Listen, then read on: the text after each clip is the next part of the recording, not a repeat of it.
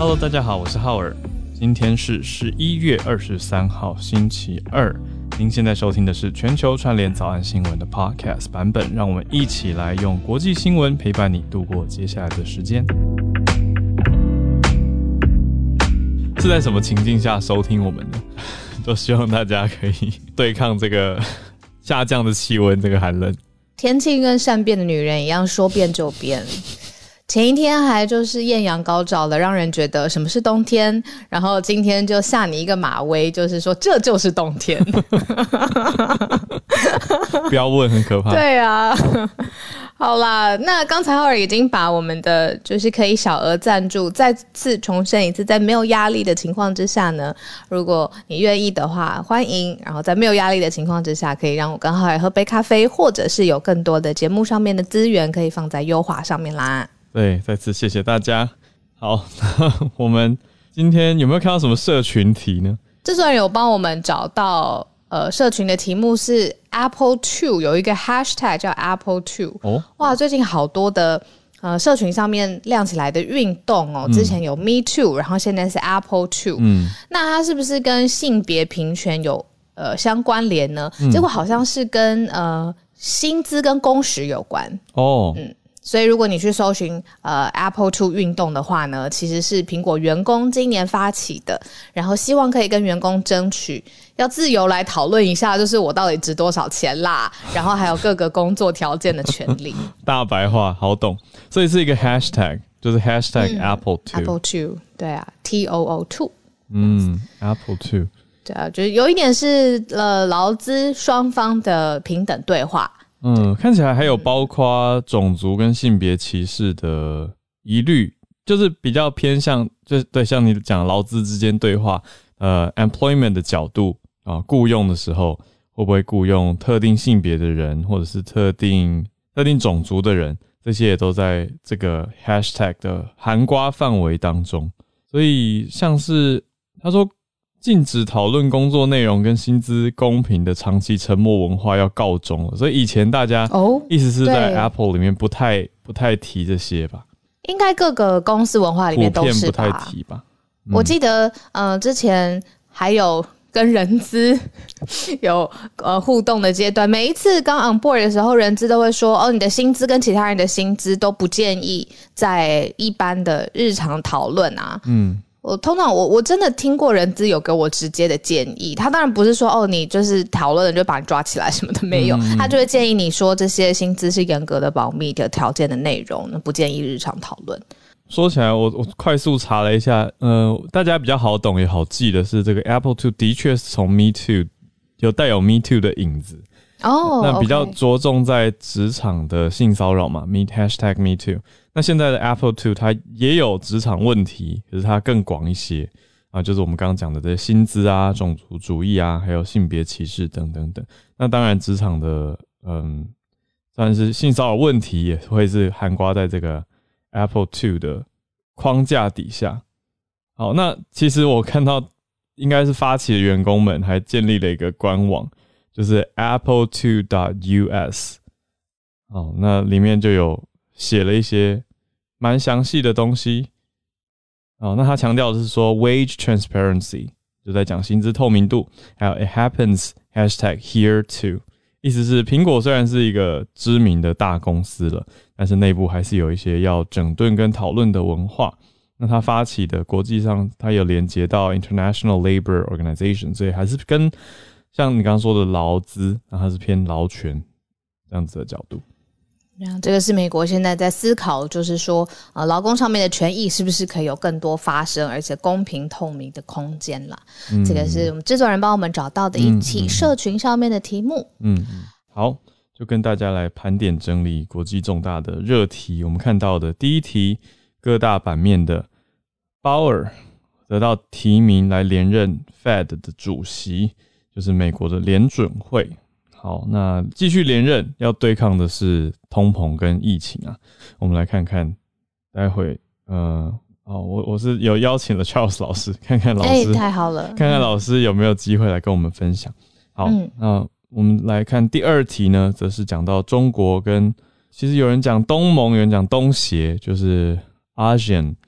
这个成为了伙伴。那过去其实中国跟东协之间一直比较复杂纠结一点点，有点政治的角力跟地缘政治的尴尬。那现在比较友好一些了吗？我们来看看这个消息。再来第三则，则是萨尔瓦多啊，又出现一个比特币城市了吗？应该说加密货币之城。如果用这个角度来看的话，我们已经讲过说，哎，纽约有发加密货币嘛？那还有美国其他地方啊，比如说迈阿密，他们也有发行。那现在萨尔瓦多是设定比特币，直接拿比特币来当做可运用的货币，啊，算是一个 follow up。也是慢新闻的后续，来跟大家多提提。那第四则则是 Meta 的安全性，Meta 因为儿童的，呃，因为儿童的关系来增加了加密的讯息。好，那这个是不是新的？哦，不是增加，要延迟它，延迟延迟这个技术，对，延迟这个技术，因为他们认为说这会是儿童受虐讯息的，呃，会阻拦。这一类讯息的传递，对，待会可以跟大家好好来说一下，是为了保护儿童哦，所以先先不要释出加密讯息，嗯，延迟释出。那另外，如果我们时间还够的话，我也等一下可以跟大家再分享加码一题，是呃睡前听友传给我的，我们的慢新闻是之前的潜水协会 IDA，嗯嗯，IDA 还记得吧？那个时候小鹿还有其他听友有上来跟我们分享当时。其他国家看到说，哎，中华民国旗被撤掉，记得，嗯，可是昨天 IDA 的总会有放出了一个新的回应，那当时热血振奋，大家看到会有点失望，嗯，所以等一下来跟大家更新一下这个消息。我也去看了一下讨论串，蛮奇特的讨论串，但是，嗯，好，我们等下可以来讲，好，就先从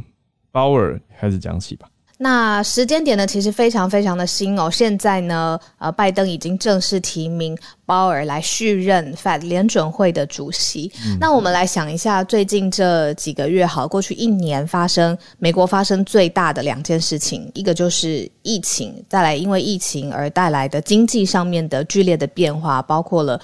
呃，物价啦，包括了就业市场啦，包括了薪资上面的波动。那所以，其实拜登他也讲得很清楚，是为了接下来呃整个美国财政跟经济上面的稳定，让他希望所有的政策上面，他现在有持续性的状况之下，在这个大前提，他就说他希望继续来提名呃鲍尔成为 Fed 主席。那我们来讲一下鲍尔他。的过去的背景好了，他今年六十八岁了。他在一一年的时候呢，当时美国的总统是奥巴马，他就提名已经出任 Fed 理事。那很特别哦，他是在前总统川普的时期，呃，受任命来整执掌整个联准会。那但是现在在美国时间周一，现在呃，拜登等于是提名他继续的续任。那原因最根本的原因，其实刚刚。跟大家分享的，就是希望来在维持，比如说通膨上面的问题啦，物价上面的问题，就业上面的问题，都可以有政策的稳定跟连续性。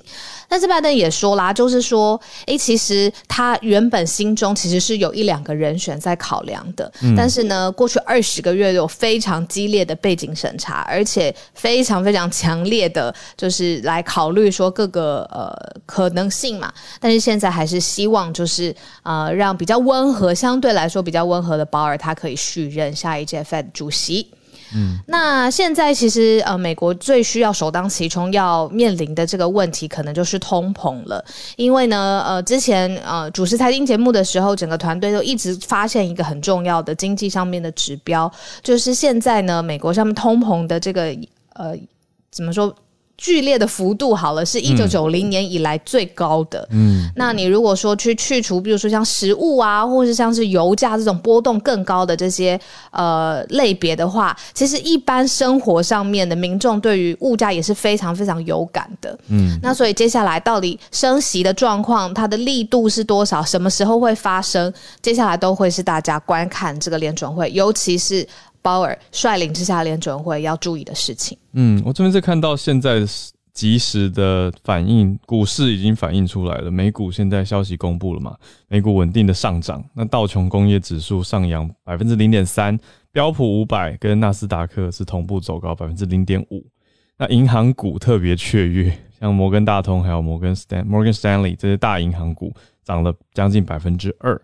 所以这些。股市的反应很立即哦，那也马上呈现出来。因为能够为什么大家这么这么有信心？是说哦，我们现在不用担心联准会的货币政策突然生变或转向了。因为连任的话，应该会维持一段时间，所以相对对，特别是银行金融产业来说是比较稳定的消息，所以信心就呈现出来，也往上走高。好，那当然我们在看的是拜登为什么这样选嘛？那他现在的考量。是说，希望可以重回让经济重回疫情之前的情况之外，还要做得更好，要把经济打造得更好。那是要专注在抗通膨，还有维持物价稳定，跟达成完全就业，让美国的经济更加强壮。所以这是目前我们这边看到的消息。那所以要的是联准会的稳定。所以我想这个选择让他们续任很大的考量是联准会的稳定度。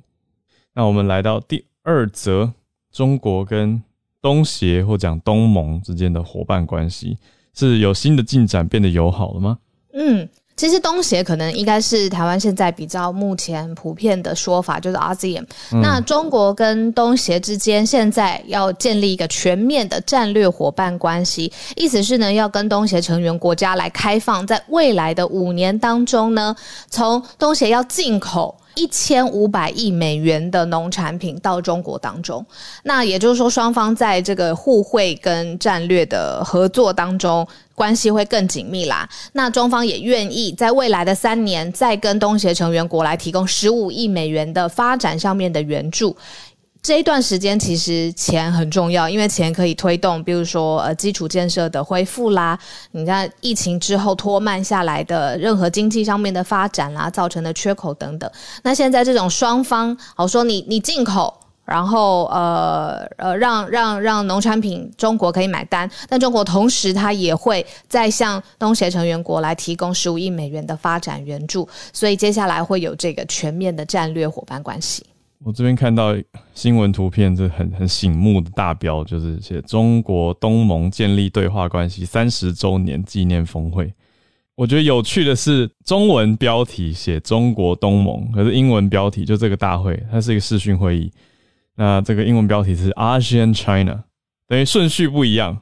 中文是中国先，那英文是东协或我们讲东盟先啊，ASEAN China 的 Special Summit。但总之已经。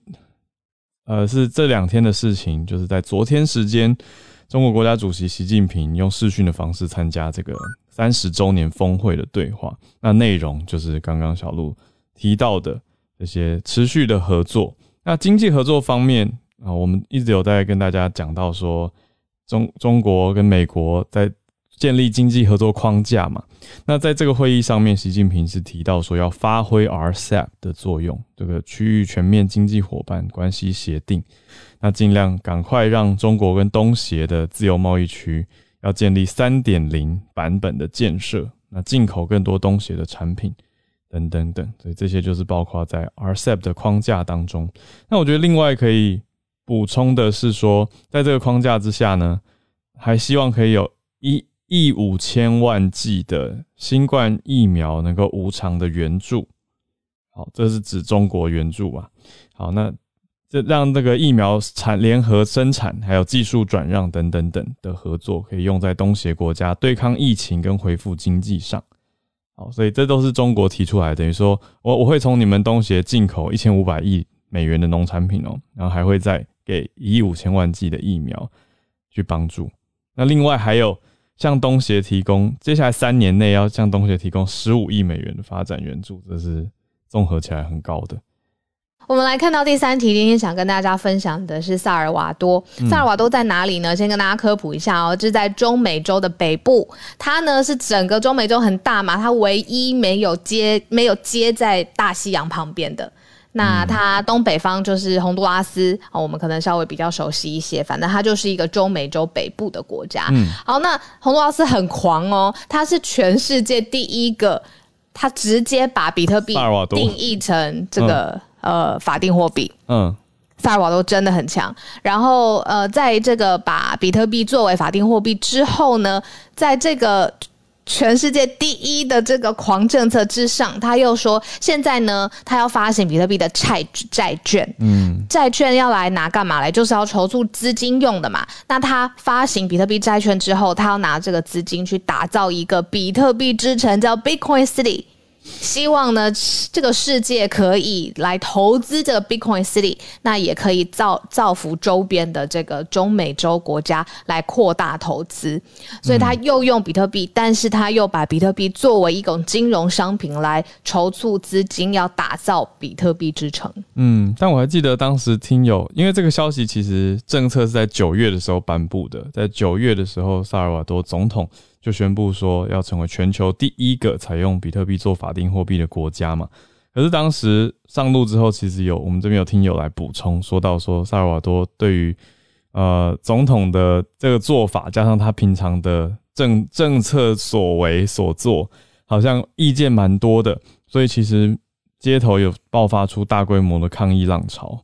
所以这个也是大家要知道的事情。但现在新的债券是如何呢？这个债券蛮有趣的，因为这个债券的发行呢是要大盖城市嘛，那这个城市所在的地方比较奇特，这个城市所在的地方附近是有火山地热来做能源供应的，意思是他想要让这个城市这边的人，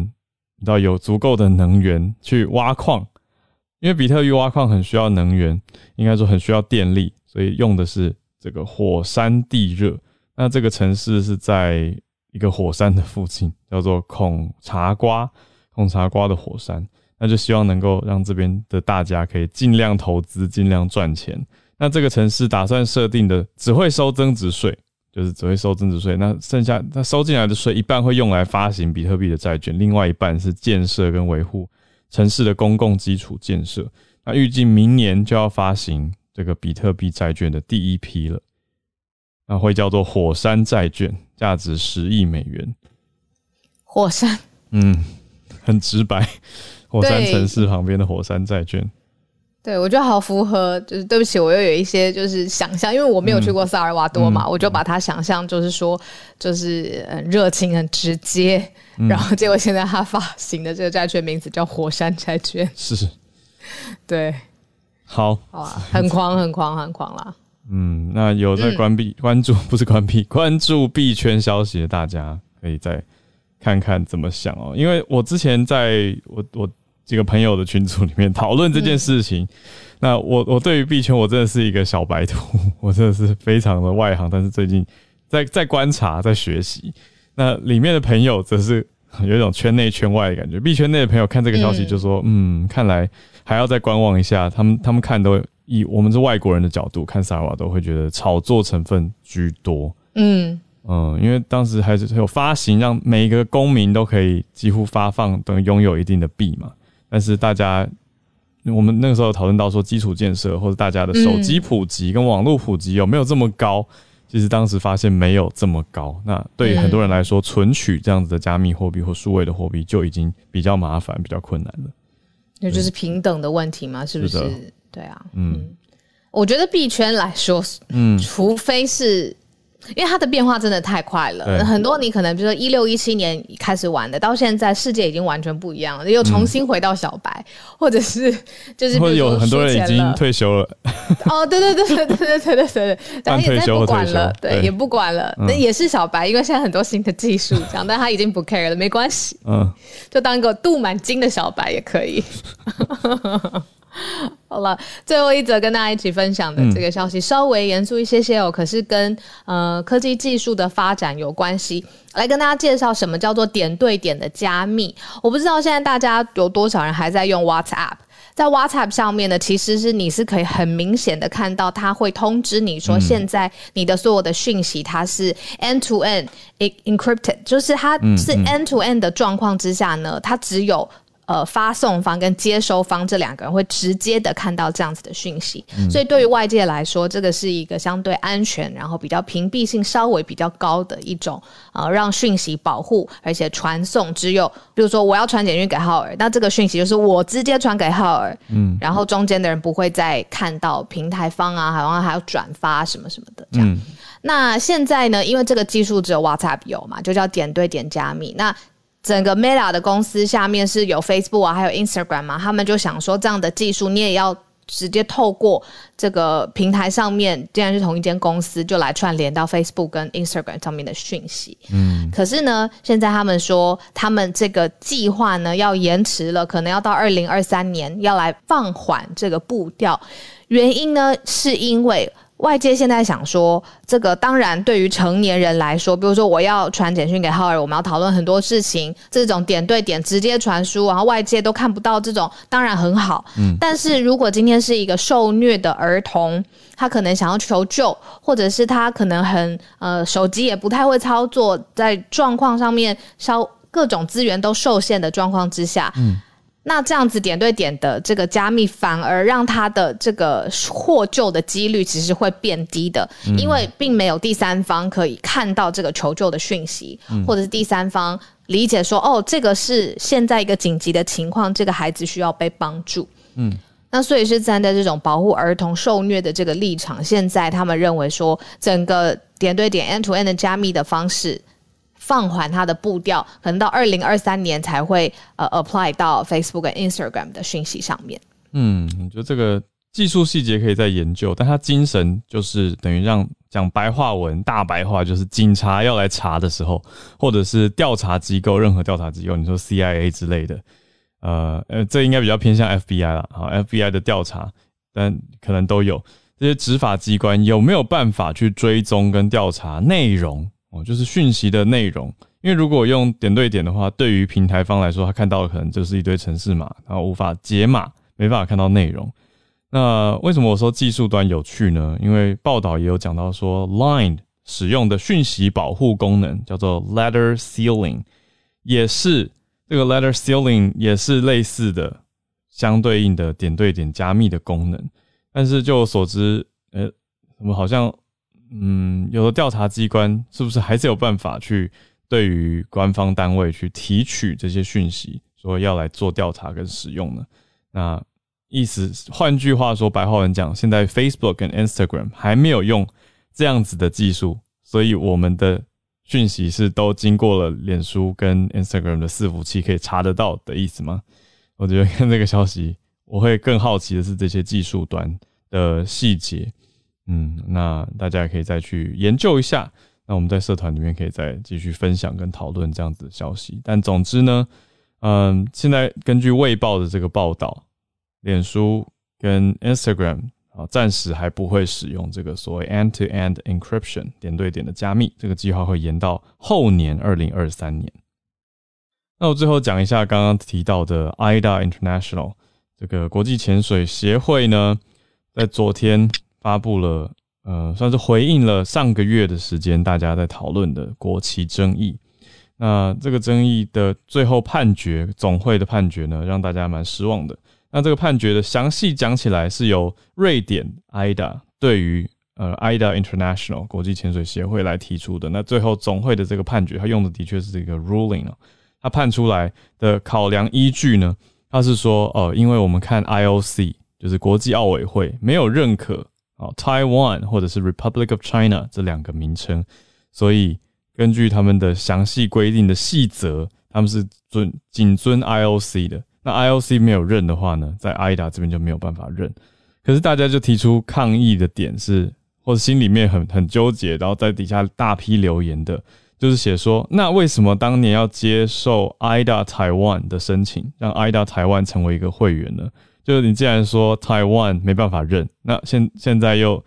然后当时又认，那现在又说，哎，你要跟 IOC，那总这个总会就必须要，就是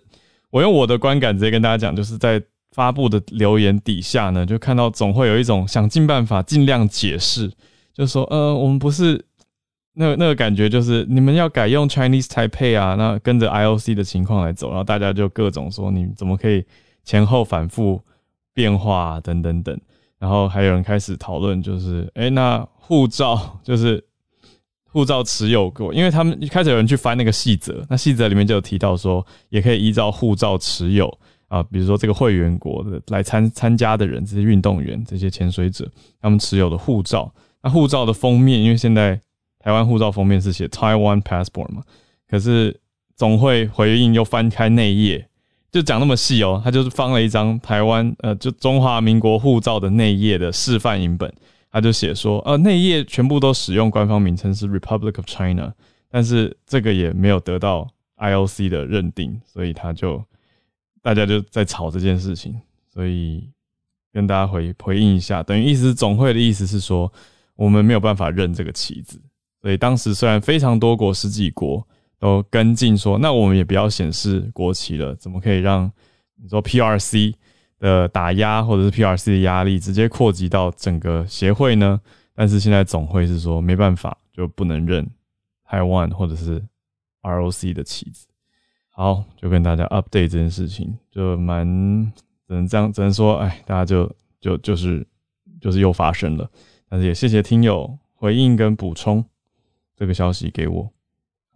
我们就来跟大家连线一下，看看大家所关注的题目。我们是不是先从上千？上千是在延续昨天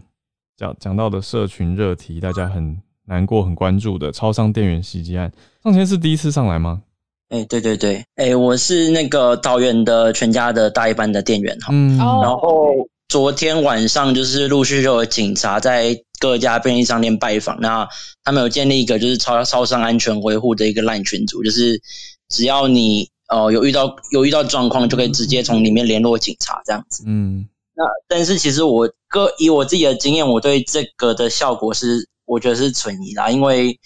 其实以前就有这样的群组，那一开始的确也是有用，就是警察都会看到，然后你在上面联络警察，那警察可能就是呃警察就会派人来。嗯，但是到后期其实变成说。可能我们在上面，哎，可能那个发言求助说，哎，可能有醉汉在店里面闹事，嗯，可是警察大概会半天或是一天，或甚至根本就是不会回应，呃，对，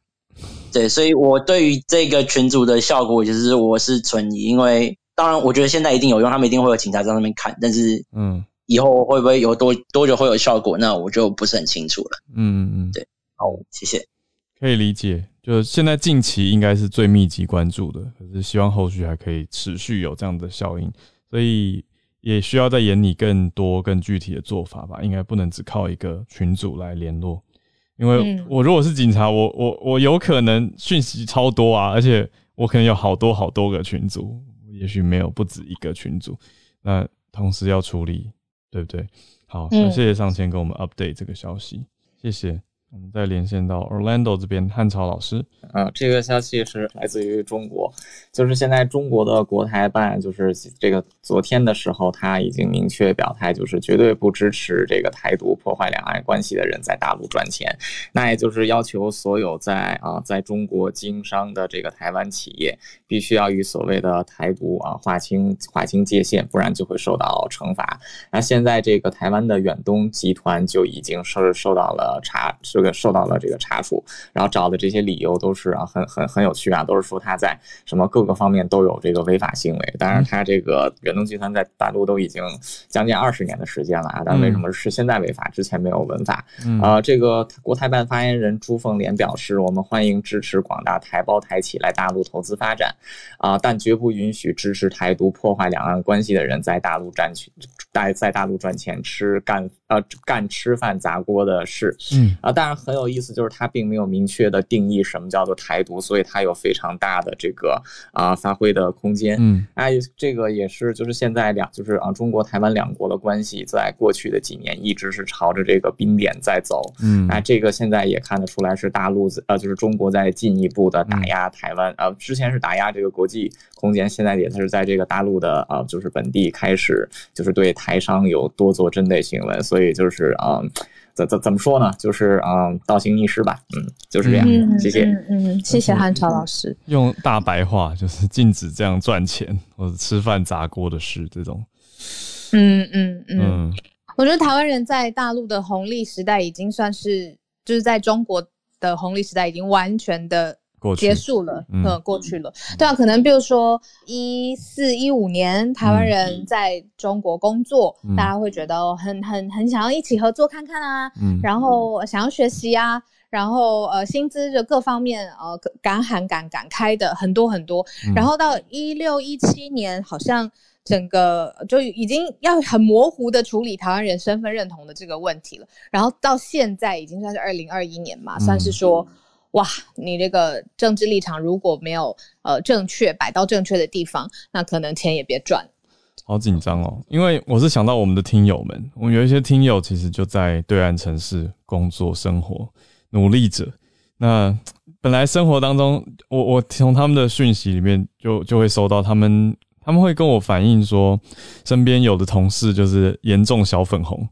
就会一直讲一些比较挑衅的言论。那这个我觉得是一种精神压力，就整天讲这个。那当然也有大多数同事听我听到的，至少听友跟我反映的是还好，就是平常不会特别一直去提两岸议题。可是现在官方对于企业去施压，那下一步会不会对于个人？有更多的要求，我觉得那个压力真的是还蛮大的。就是希望我们的听友们大家加油挺住，这个很不容易。好，那谢谢汉超老师带来这个消息，我看到会觉得压力大。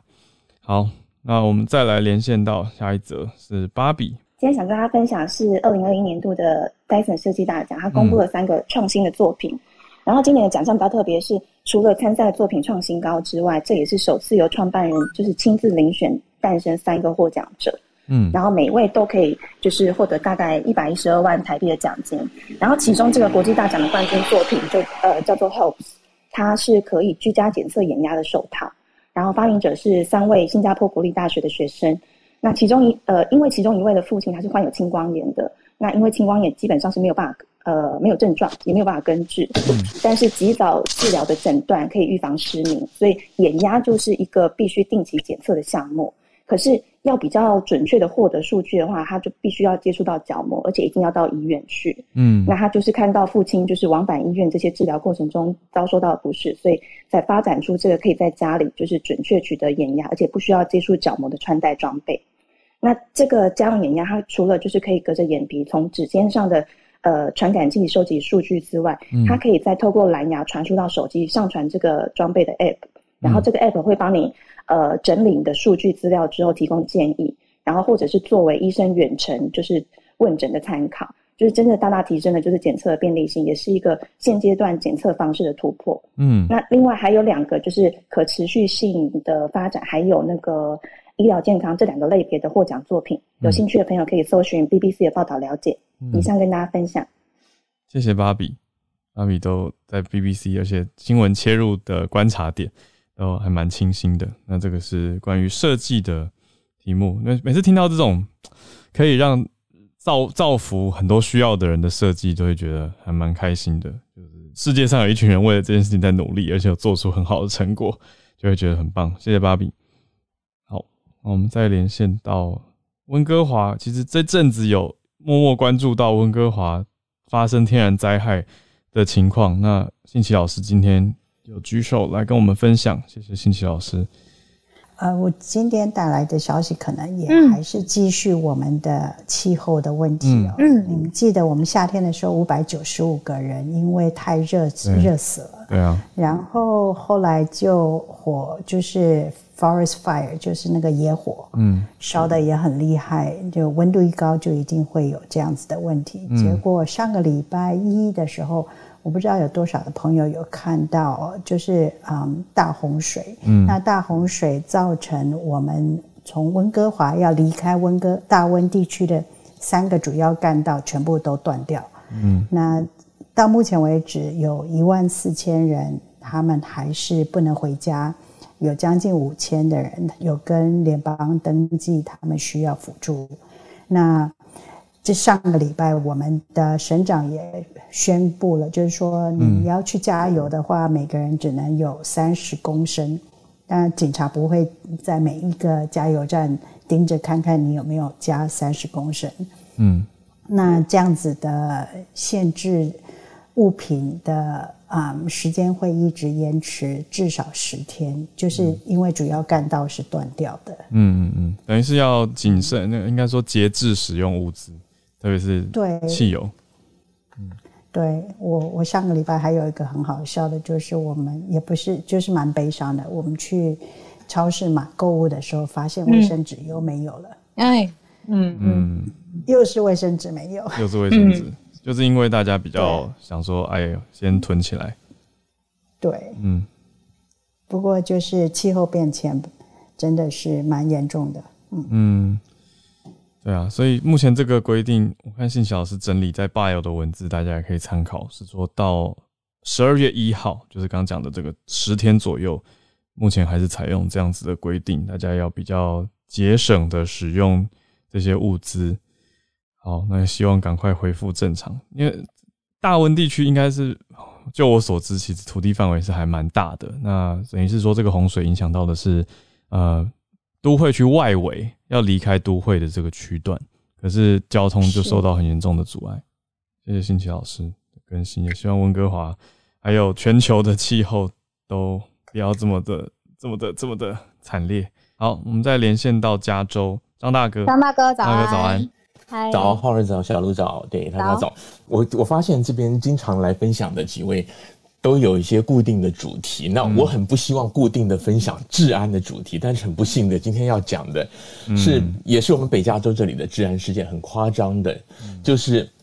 最近我们这边的治安很糟糕，在过去一个周末连续三天都有很夸张的抢案。嗯，那我今天写在标题上面的是一个在我们的旧金山湾区的。东湾有一个城市叫 Warner Creek，那个城市算是一个蛮高级的一个中小型的城市。那那边有一家高级的百货公司叫 Nordstrom。那在二十号的晚上，有差不多八十个人开了二十几台车，就是包围了百货公司，然后车子就往路边一停，就是因为有人拍到 video，就像拍电影那样子。然后别人按喇叭什么不管，那些人就戴了滑雪面罩，有的人拿胡椒喷雾，有拿那个滑雪棍啊什么，就冲进百货公司开始抢。嗯，然后抢了东西就丢到车里开走。那像这样子的事情，这个是最夸张的。那在前一天，在我们旧金山的联合广场 （Union Square） 在旧金山 Downtown 那边，算是一个很很有名的观光区，也有一些高档的精品店。我没有记错的话，是一家 LV 的店，也是一样，很多人一拥而上进去抢，然后把东西抢光就走。嗯，那这样子的事情，在我们过去这周末发生好几次。嗯，那就是大家都非常的震惊，因为。我之前跟大家分享过，就是我们这边现在那个砸车啊、砸店的窃盗，已经都不是新闻。包括我上一次有提到过，嗯，我们这边在那个 Fremont 的有一个市议员，台湾人叫黄杰仪，他开了一个台湾小吃的餐馆。那他的那个餐馆上个礼拜四晚上又被人家砸，又抱走了收银机。他他跟我说，疫情开始到现在，他的店已经被砸过、偷过四次了。嗯，哎。嗯嗯，对，就是治安已经到很夸张的一个地步。那像是这种砸店砸车，很多的是因为之前我们提到过，加州有个四十七号法案，九百五十块损失以下轻罪不罚。对，那不晓得是不是因为这样子，等于说让很多的宵小分子食髓知味，所以说现在就变成有这种夸张的，像拍电影一样，就就是集体抢劫，他一下来十几个，来几十个，嗯，就是涌到你的店里，就是直接抢。那美国一般来讲，训练店员，因为像台湾刚才有朋友分享过，就是很不幸有那个超商的事情，但是那个是口罩不太一样。那美国这边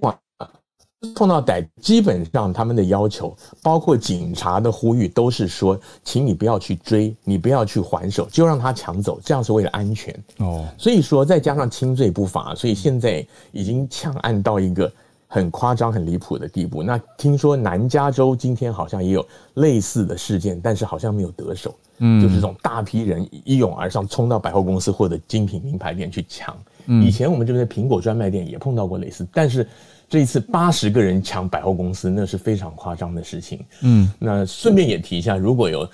不过现在疫情了，台湾来的朋友以后如果要观光的话，我希望到时候我们这里的治安已经改善了，要不然大家可能还是要留意一下新闻，像这种名品店啊、观光地区，对，有可能会变成目标。嗯，我觉得八十人的画面真的是会，大家光想到就觉得啊，那也会期待警察要有积极的作为啊。就虽然说刚刚我们就谢谢张大哥，还有之前听友都有跟我们分享这个呃低应该说低价强案不罚这件事情，虽然。呃，我们用台湾的角度会觉得啊，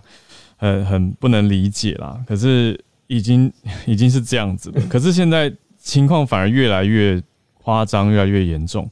那就大家会很期待警察有更积极的作为，而且应该要把这种集团式的揪出来。可是揪了一团，是不是还有另外一团？那到底要怎么去解决这个问题？而且不只是北家，听到南家其实也是，所以大家大家在请教，就是说这个跟种族应该关联性是低的吧？对，这个跟种族的关联不太大，但是问题就是我们常讲左派右派，这个跟那个自由派比较有关系，就是因为他们包括我有访问他们一些明代，他们也就是说，对啊，因为贫富差距很大，那社会有些底层的人，所以他们穷，所以他们去偷去抢，所以我们不是要惩罚他们，而是要帮助他们，那就是这样的想法也不能说算错，但是帮助不等于纵容。嗯，美国人他们有时候想事情是比较单一的。所以才会有极端左派、极端右派，这个事情跟贫差距比较有关。嗯嗯嗯。老陆问的问题，我想不能说完全没有，因为坦白说，社会底层的人来讲，非洲裔跟拉美裔的确是比较多一点。嗯嗯。我们处理的时候就变成政治正确，你也不能针对说哦这些族裔的社区，你加强巡逻或者怎么样，也会被人家批评，这就是困难的地方。另外一个美 在美国执法的纠结点。嗯，对。谢谢张大哥，好，大家多多注意。来，我们再连线到 Nobuhiro，来到东京。Nobuhiro 今天休假，谢谢加入。早安，我 还有，我还有。对，今天日本放假，今天放假的名目是勤劳感谢的日，就是像是劳动节那种感觉了。所以今天礼拜二放假一天。然后今天想要跟大家分享是，就是日本它在昨天的疫情，就是这个到了一个今年最低点哦，就每天的感染人数最低，昨天是五十个人，全国五十个人感染。哦，对，那如果就这个呃日本人口来看的话，如果跟台湾比，可能就大概感觉除以六的话，其实现在的程度真的非常的低。嗯，对。那如果把大家可以看到我的头像这个图，就是整个日本有三十个地方，昨天呃。只有没有人，没没有新的这个感染者的这个回报哈，对对对，那唯一一个大部分都是个位数，唯一一个超过的是神奈川县有十个人这样子，对，所以嗯，就一个住在日本来来看这个，突然不知道为什么看了有点感动，就是对，但是其实就如同之前孔医师有提到的，就是其实日本对于为什么为什么会突然这样子，其实是一半是。开心那一半其实是担心的，因为现在大家呃前几天都有听到，在欧洲或者是在日本的邻国韩国，其实疫情现在还是在燃烧的状态哦。所以我在网络上查了一下，其实呃有一个普遍的想法是，呃在之前疫情很严重的时候，日本的做法也是这样，就是说呃并没有非常积极的封城，但是呢大家该做的这自制力啊，就是说哎我要戴口罩，然后我要消毒的这件事情，在即使日本的疫苗都打起来的时候。还是没有减少，嗯，呃，很多人有这样的看法，觉得可能是这个地方。那大家也认为，如果呃在日本可以有目前看起来是比较稳定的状态，应该要赶快找出这个方法是什么，然后甚至可以把这个原因可以告诉全世界的话，会是一个很好的贡献，这样子。嗯，所以。目前就是想要跟大家分享一下，在很多地方虽然现在有点严重，大家都很辛苦，但是日本这边好像看到一些些的光芒。那接下来的措施也会持续的做上去，所以嗯，期待接下来有新的什么消息，然后也期待日本它可以发挥它的这个最厉害的就是分析，还有去同整。嗯，该是他出场的时候了。然后希望可以对这个 Corona 有些贡献，这样子。今天就简单分享这个。谢谢。我追问一下你的街头观察，你在东京看到大家现在普遍戴口罩的情况如何？嗯，我我看到还是非常多，哦嗯，就是几乎都是戴好好的。我觉得现在有点，你开玩笑，大家有点台湾话的感觉，就是 就是突然，我现在觉得还蛮心安的。我走在路上，突然觉得我在电车跟隔壁的人很挤，但是我没有那么紧张，因为大家都口罩有安全感。对，然后现在即使比较，你看。感染者这么少，我还大家都还是乖乖的，很日本人啦，乖乖的手消毒，乖乖的戴口罩，然后尽可能保持距离。我我觉得这真的是可能是一个非常重要的点，很简单，但大家容易忽略哦。欧美可能对欧美可能呃好了之后就耶，然后就口罩拿掉，对不对？真的对，真的可能在这边的大家听过很多遍了，可是真的就是这搞不好是一个很重要的点。那大家都还在学习，所以我觉得日本希望。接下来也可以像台湾一样，但是就是对大家一起加油。对啊，如果有一个台日联合研究呈现戴口罩的人口比例或者什么，然后可以跟全世界发布，我不知道啊。我意思说，真的会有效的话，大家愿不愿意戴呢？好，那谢谢，那不谢谢，谢谢。对，也很高兴听到日本呃疫情现在比较有趋缓跟控制下来的消息。好，那我们再连线到连线回加州 Charlotte。我不陷入刚刚讲的那个，其实，在我们加州当初，呃，就是很多华人觉得，就是大家都不戴口罩很紧张的时候，其实我们找了很多这样子的啊 statistic 跟一些图表，想要劝身边的人戴口罩呀，是，呃呀，然然后呃哦，刚刚那个呃张张志斌老师讲的这个那个呃罪的部分，我可不可以就是那个为罪不举的部分，我可不可以补充一下？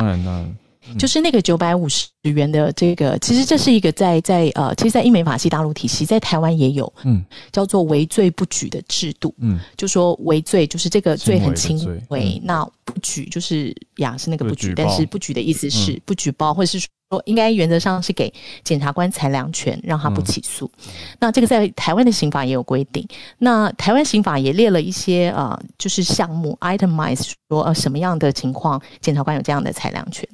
那在美国的争议，尤其在加州，我其实听到很多讲，跟当初在 recall Newson 的时候也都有提到的是，呃，大家对这个九百五非常不满意，是因为九百五十元的这个。财产损失还是很多人很在意，嗯，那觉得呃警察完全都不管，嗯，那因为他们提高了这个金额，嗯，像有的州是定在一千块或什么，那为什么会这样做？是因为呃其实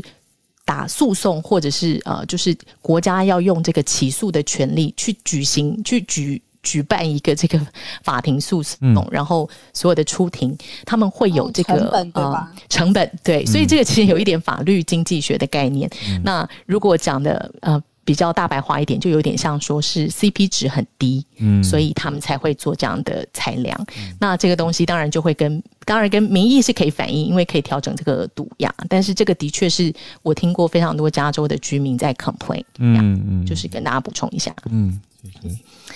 好，然后呃，我今天要分享其实是纽约的州长的这个 慢新闻的后续。那呃，原则上就是现在今天最新的，今天我们这边是周一，然后纽约的周一会在今天啊公布了这个前州长葛莫的一个调查报告。那他们其实是呃为了要表表达公立的立场，他们其实是 hire 另外的 law firm，就是有一个好像独立的团队做这样子的调查报告。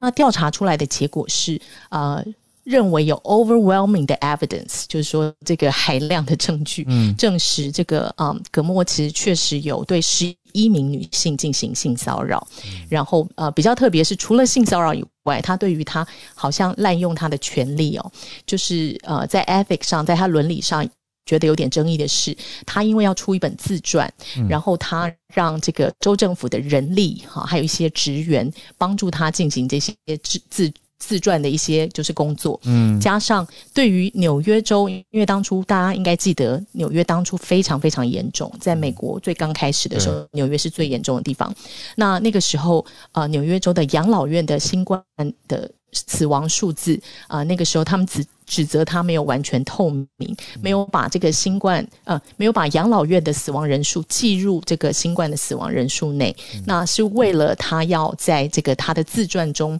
啊，说明他的抗疫成绩，就是他怎么样带领纽约，就是走过这个危机这样。那所以啊，目前就有这样的指责。嗯，那呃，比较有趣的是，就是呃，后来有一点政治口水战士，因为他这个呃下辖的这个这个呃。就是 Secret General Attorney 是啊一个就是 Latisha James，他接下来要竞选下一下一届的州长，所以呃葛莫的律师团队就直接说，这个其实完全是因为他自己的政治野心，所以他 compromise，所以他对葛莫的指控呃才会这么就是呃呃。啊，这么强烈，然后很多东西其实啊，这这当然他们的攻防，嗯，那就是这部分又有一点点在为啊下次的这个就是州长的这个选举战啊打一个有一点像是进入白热化这样，所以啊接下来我们可能会要看那个正式的法院的怎么样，他的 trial 他的审判程序才能够知道就是接下来会怎么样，那就继续跟大家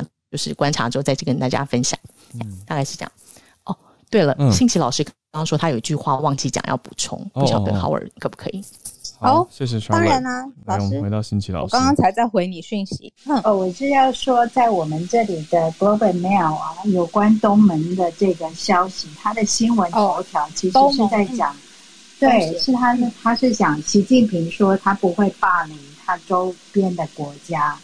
所以跟刚刚你们的那个头条有一点点不一样。我就在想。哎，加拿大的政治风向真的有在改变。谢谢。然后就是呃，不同呃呈现方式来，然后标题上面啊，就是呃报道方式跟角度，其实跟我们现在看到的不太一样。嗯，谢谢的，真的，谢谢谢谢。好，我刚刚引发了孔医师。今天还是想继续讲加强针，然后有国内还有美国的消息哈。那个就刚刚几小两小时之前，白宫开了那个防疫记者会。那因为上礼拜五 FDA 跟 CDC 都过了，那所以呃通通常大家发起的习惯就是，然后就在白宫记者会会做一个很简单的 summary，就是针对现在。打加强针的科学证据，哈，很简单的几张投影片跟大家说明。那他今天大概就用几张，第一个就是，呃，美国的自己资料已经明确的看到这个追踪到几个月后，那个呃各种抗体，美国使用的三种疫苗，哈，虽然莫德纳下降的最慢，然后 B N T 下降稍微快一点哦，那可是这个呃保护力都在下降。那连这个重症的防护力在某些人群也有看到下降，因此是打加强针是有它的必要性的哦。那接下来他就列出三个已经呃蛮确定的证据，就是打加强针会让你的保护力重新又非常的有有效哦。他列出了三个证据，从以色列、英国还有美国自己的资料，嗯，那我就不详细讲了哦。那都已经是。美国自己的资料是三期临床试验，辉瑞的一千人，呃，对不起，一万人的临床试验哈。那另外以色列当然是更大规模的实打之后，那那个在各年龄，然后都可以看到，呃，打下去之后，然后他去追踪，以色列追踪的时间比较长哦，嗯，那可以看到打第三针的人，相对于只有打两针的人，他很明显就是。那个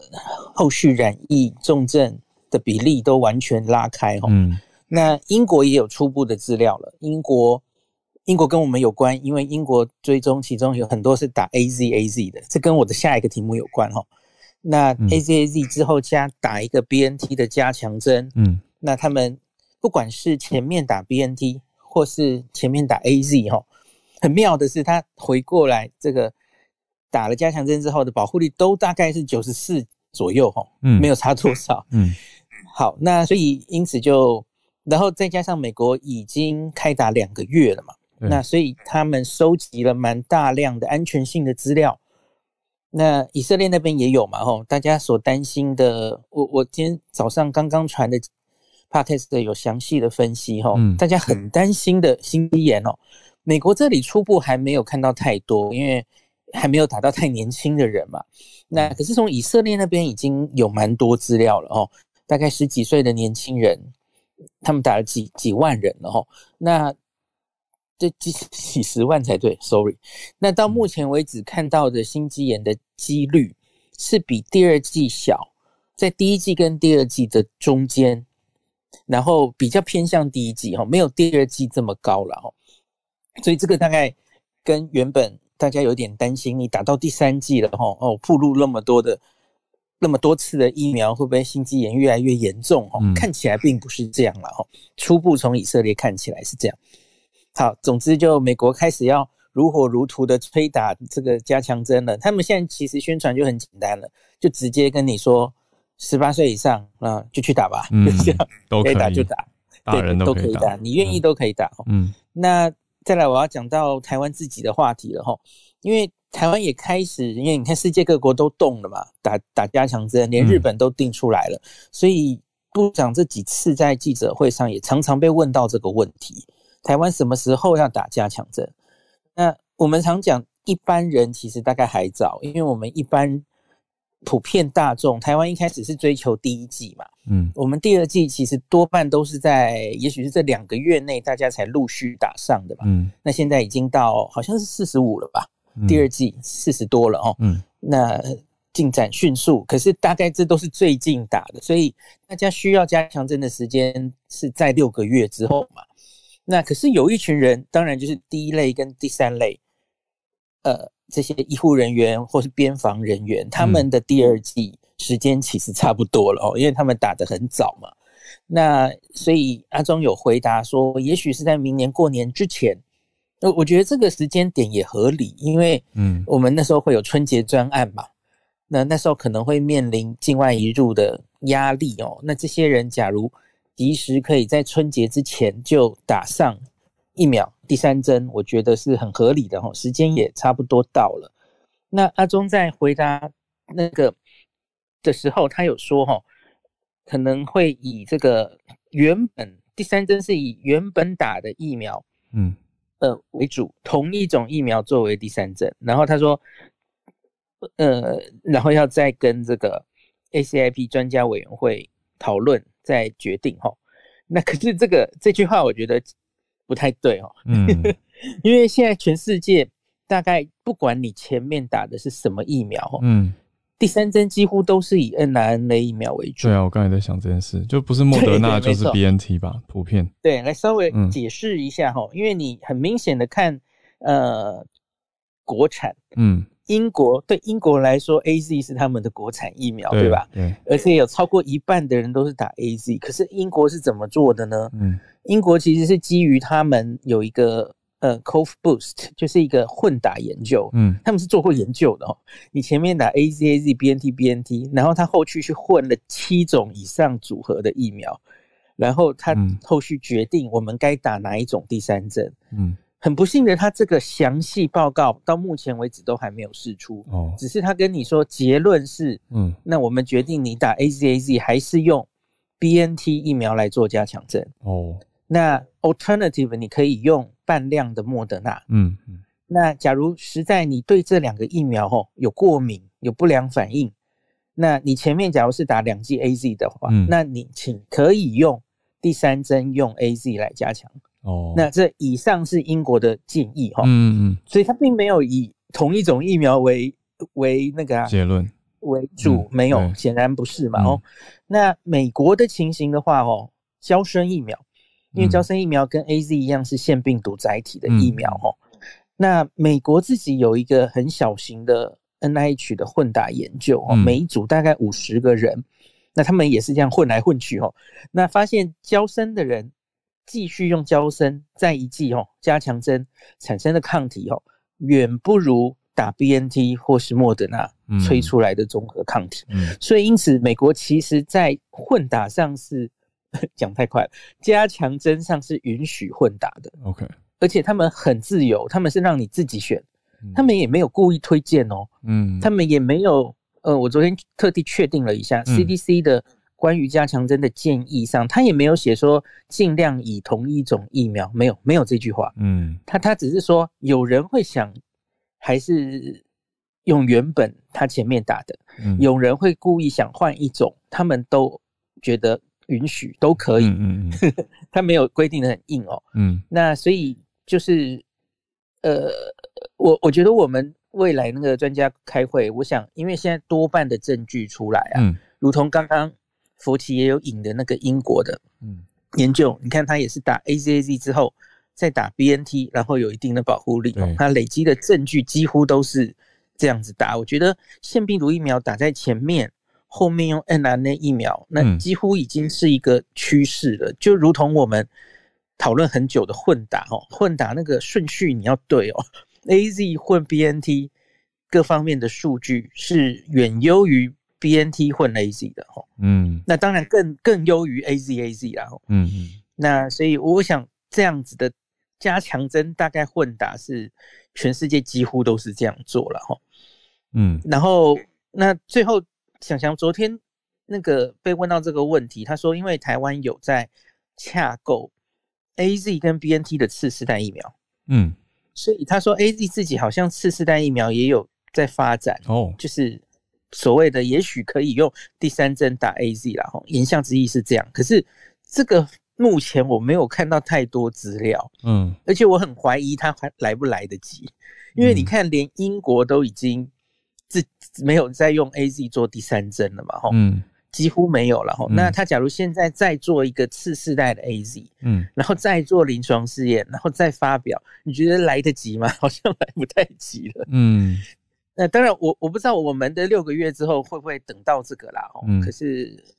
可能不知道，这个要看之后的发展。我唯一只找到一篇牛津有做过，牛津大学有做过三 G A Z，他们有试着去做过哈。嗯，那那篇就是很有趣的，我之前也跟大家念过，他们故意找之前的 A Z 临床试验受试者，然后有人第二季哈，隔到四十四周以后。对不起，四十四周，哎，没错，快一年了。四十四周以后才打第二剂，发现抗体竟然比较高，哦，就是那篇很有趣的研究。在那篇里面，他们也有做三剂的，打三剂的 A Z，抗体的确是可以上来，没有错了哈。那可是没有相比起来，没有 N R A 打起来的高哦。嗯，那呃，腺病毒载体疫苗，因为它先天限制的关系。它很可能打到第三针的时候，大概效果就有限了哈。嗯，因为我们人体会对于这个腺病毒的外壳产生抗体，嗯，所以你再打进去的时候，哇，它就会直接被消灭哦。嗯，理论上应该可能不能这样一打再打哦。哦，那像黄聪尼医师就讲过，大概顶多打到两剂吧，第三剂以上它。他是不太能想象，哦。嗯，那总之目前的证据是这样啦，跟大家稍微解说一下，嗯，所以我觉得我们的第三季很可能是 n n a 那我我期待我们可不可能用。